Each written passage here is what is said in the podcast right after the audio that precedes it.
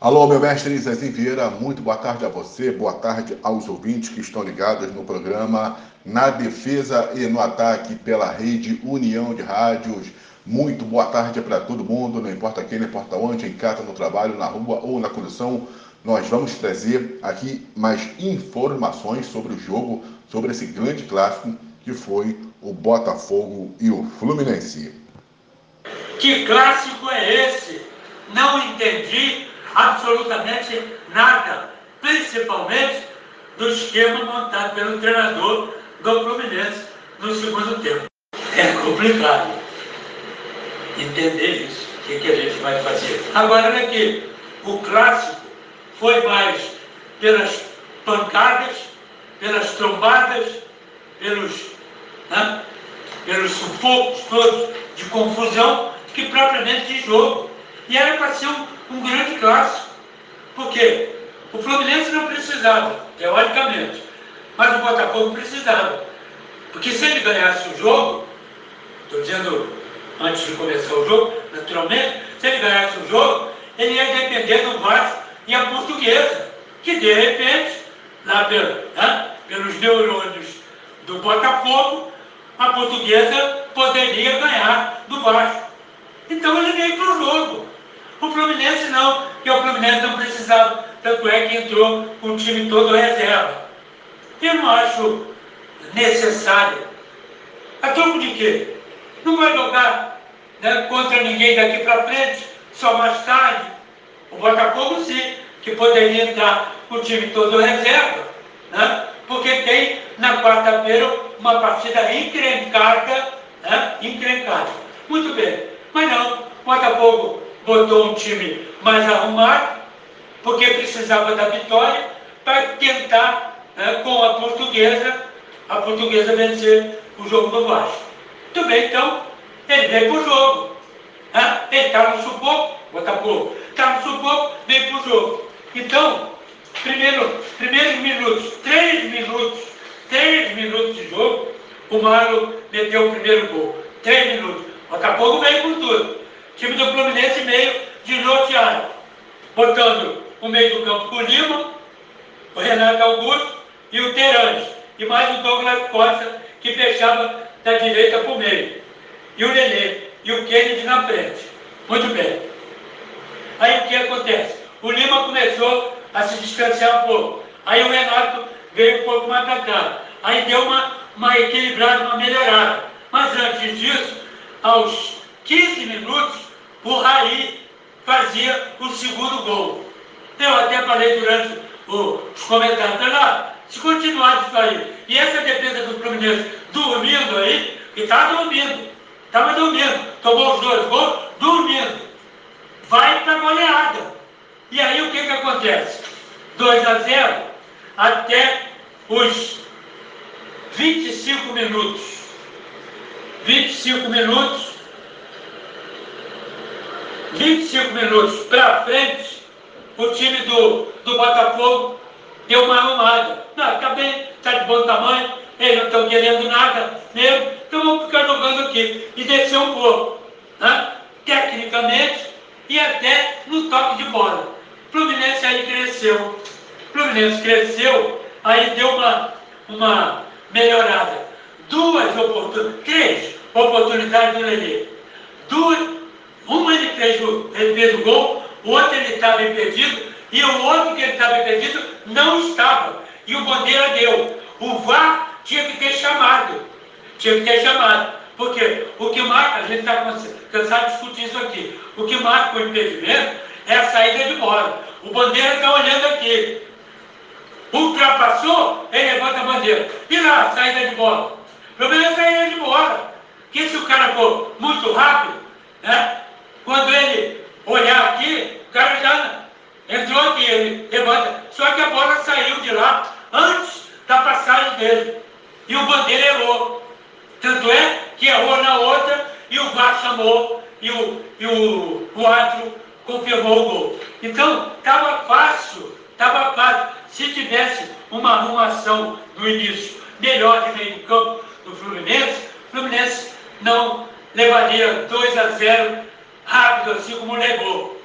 Por quê? porque o time baixou um pouco, e aí o toque de bola, vou repetir, toque de bola, o Renato Augusto começou a comandar aqui, veio um pouco mais para trás e começou a meter bolas para o Lelê, que perdeu duas grandes oportunidades. E aí o Kennedy perdeu duas grandes oportunidades. O Douglas Costa, aos 40 minutos, numa, numa enfiada lá pelo lado direito, foi cruzar, caiu, machucou, entrou o Arias. Aí foi o outro time do, do Fluminense, pelo menos, né? uma organizadazinha no meio do campo e uma arrancada para frente, que até então o time do Fluminense estava tocando a bola aqui atrás. Essa mesmice da, da, que não chega a página 3, vamos rasgar a página 1 e a página 2. Ou então deixa um, rasga 2, pega 3, bota no lugar da 2, que a 3 tem que ser melhor, que é para frente. Que vai, vai de encontro à defesa adversária, vai de encontro ao, aos laterais do adversário, e não aqui, e não aqui. Para com esse jogo aqui, porque todo mundo já percebeu. Né? Às vezes o Fluminense sai muito bem, mas sempre, de vez em quando sai bem, mas quase sempre ele não sai bem, que a galera aperta. E normalmente, você às vezes está aqui no sufoco, vai dar um passe, deu passe mal, deu com muita força, bola bateu e voltou, deu devagar, o cara roubou, embrulhou, o cara deu, está tudo em cima. Então, isso é uma desgraça, cara. E pior, nós estamos conversando isso há quanto tempo? E o pior é quando atrasa para o goleiro. O goleiro não sabe sair com os pés. E aí, vai não? A mão sabe, os pés não sabem. Aí é um desespero. Muito bem. Aí, primeiro tempo foi praticamente todo do time do, do Botafogo, né? E o Lelê, aos 26, já falei, fez aquele gol, terminou o primeiro tempo, 2 a 1 um, o Botafogo. Aí começaram os problemas no meu modo de ver do Fluminense. Intervalo intervalo, ele tira o Antônio Carlos e bota o André. Tá certo? Muito bem. Tira o Guga, bota o Martinelli. Muito bem. Martinelli na lateral direita. Eu já gritei.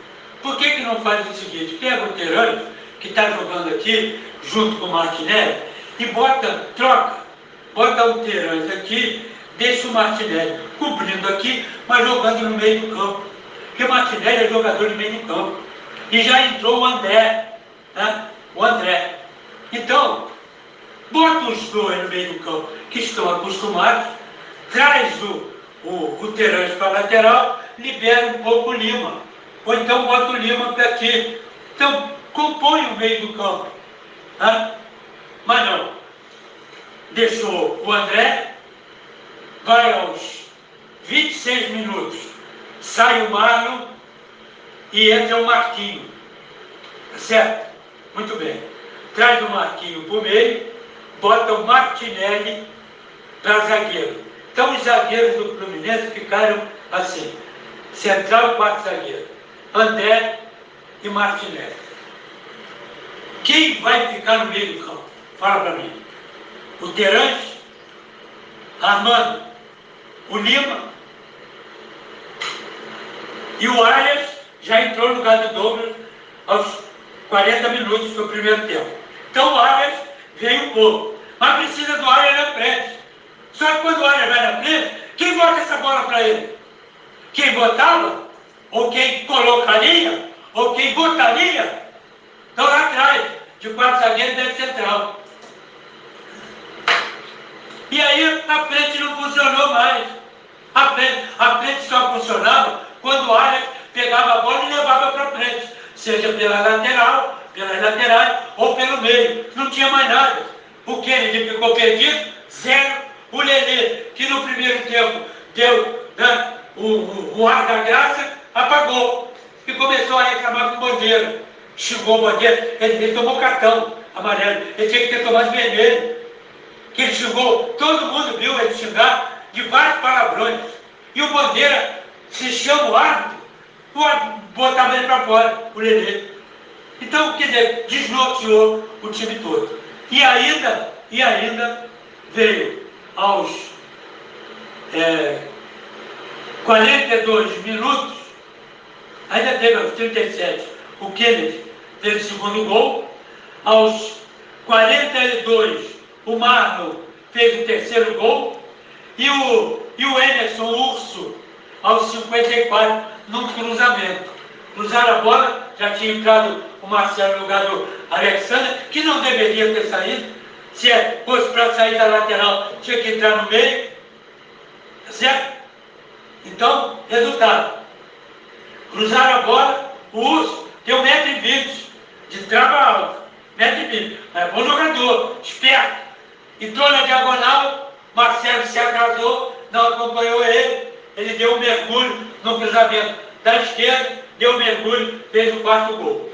Agora, a expulsão, a expulsão do André foi a seguinte, do pênalti que o Marlon Freitas fez aos 42 minutos. Como é que foi? O, os dois atrás, André e Martinelli. Troca passe, é aquilo que eu disse. Às vezes é curto, às vezes é longo, às vezes é muito forte. Aí troca de passe os dois. O goleiro, André e Martinelli. André para Martinelli, Martinelli para André. O André quis dar uma bola, mas o cara apertou. Apertou, roubou, entrou na área. O Raí, pênalti. Foi, deixa eu ver se foi com o Raí. André Martinelli, Cauê. Entrou, roubou o Cauê, roubou a bola do André, entrou na área e o André pegou ele, levantou ele, pênalti. André é expulso e o cara vai lá, o Marlon Freitas vai lá e faz o terceiro gol. Dizer o quê? Argumentar o quê? O que, que esses dois estão fazendo lá? Se eles chegam lá com uma cobertura, é uma coisa. Agora, estando lá, eles vão trocar a bola entre eles, com todo mundo apertando aqui. Terceiro gol, logo depois veio o quarto gol e o Fluminense se apagou. Não jogou bem, jogou bem o Fluminense. Eu até falei que dos 25 do primeiro tempo até o final, que a defesa do Botafogo deu mole com o Alter né? e com o Bastos também. Depois o Alter foi substituído pelos os Jefferson. Resultado: o time do Botafogo foi mais vontade. O time do Botafogo estava mais bem arrumado taticamente em campo do que o Botafogo, do que o Fluminense. Agora, eu, por exemplo, antes de começar o jogo, eu não, poupar para quê? Fluminense não tem nada aí adiante? Tem? Não tem. Imediatamente não tem. Botafogo até que poderia ter colocado o reserva, porque ele tem esse jogo, nós já falamos, complicado na quarta-feira. Muito bem. Mas o Fluminense não. Aí botou o time todo reserva, passou um sufoco de 2 a 0, depois tentou melhorar. Mas nessa tentada de melhorar, piorou a zaga, que já estava ruim. Que já estava ruim. Esse que é o grande problema. E tentou melhorar e acabou piorando. No meu modo de ver, os dois, André e o Martinelli, deveriam ter entrado no meio do campo. Bota no meio do campo, onde é a posição dele. Ou, já que gosta do André de zagueiro, bota o Martinelli no meio do campo. Não bota aqui do lado direito. Não bota aqui. Como lateral, para fazer o quê? Correr atrás de, correr atrás, atrás de lateral. Aí veio o Terence para ajudar. Então deixa o aqui, fazer a cobertura com o Martinelli. Do Rio de Janeiro para a Rede União e também para o Na Defesa e no Ataque, aqui fala Valdir Carvalho. Meu mestre, a gente se vê amanhã, se Deus quiser, dentro do nosso radar da notícia. Forte abraço e até lá, meu mestre.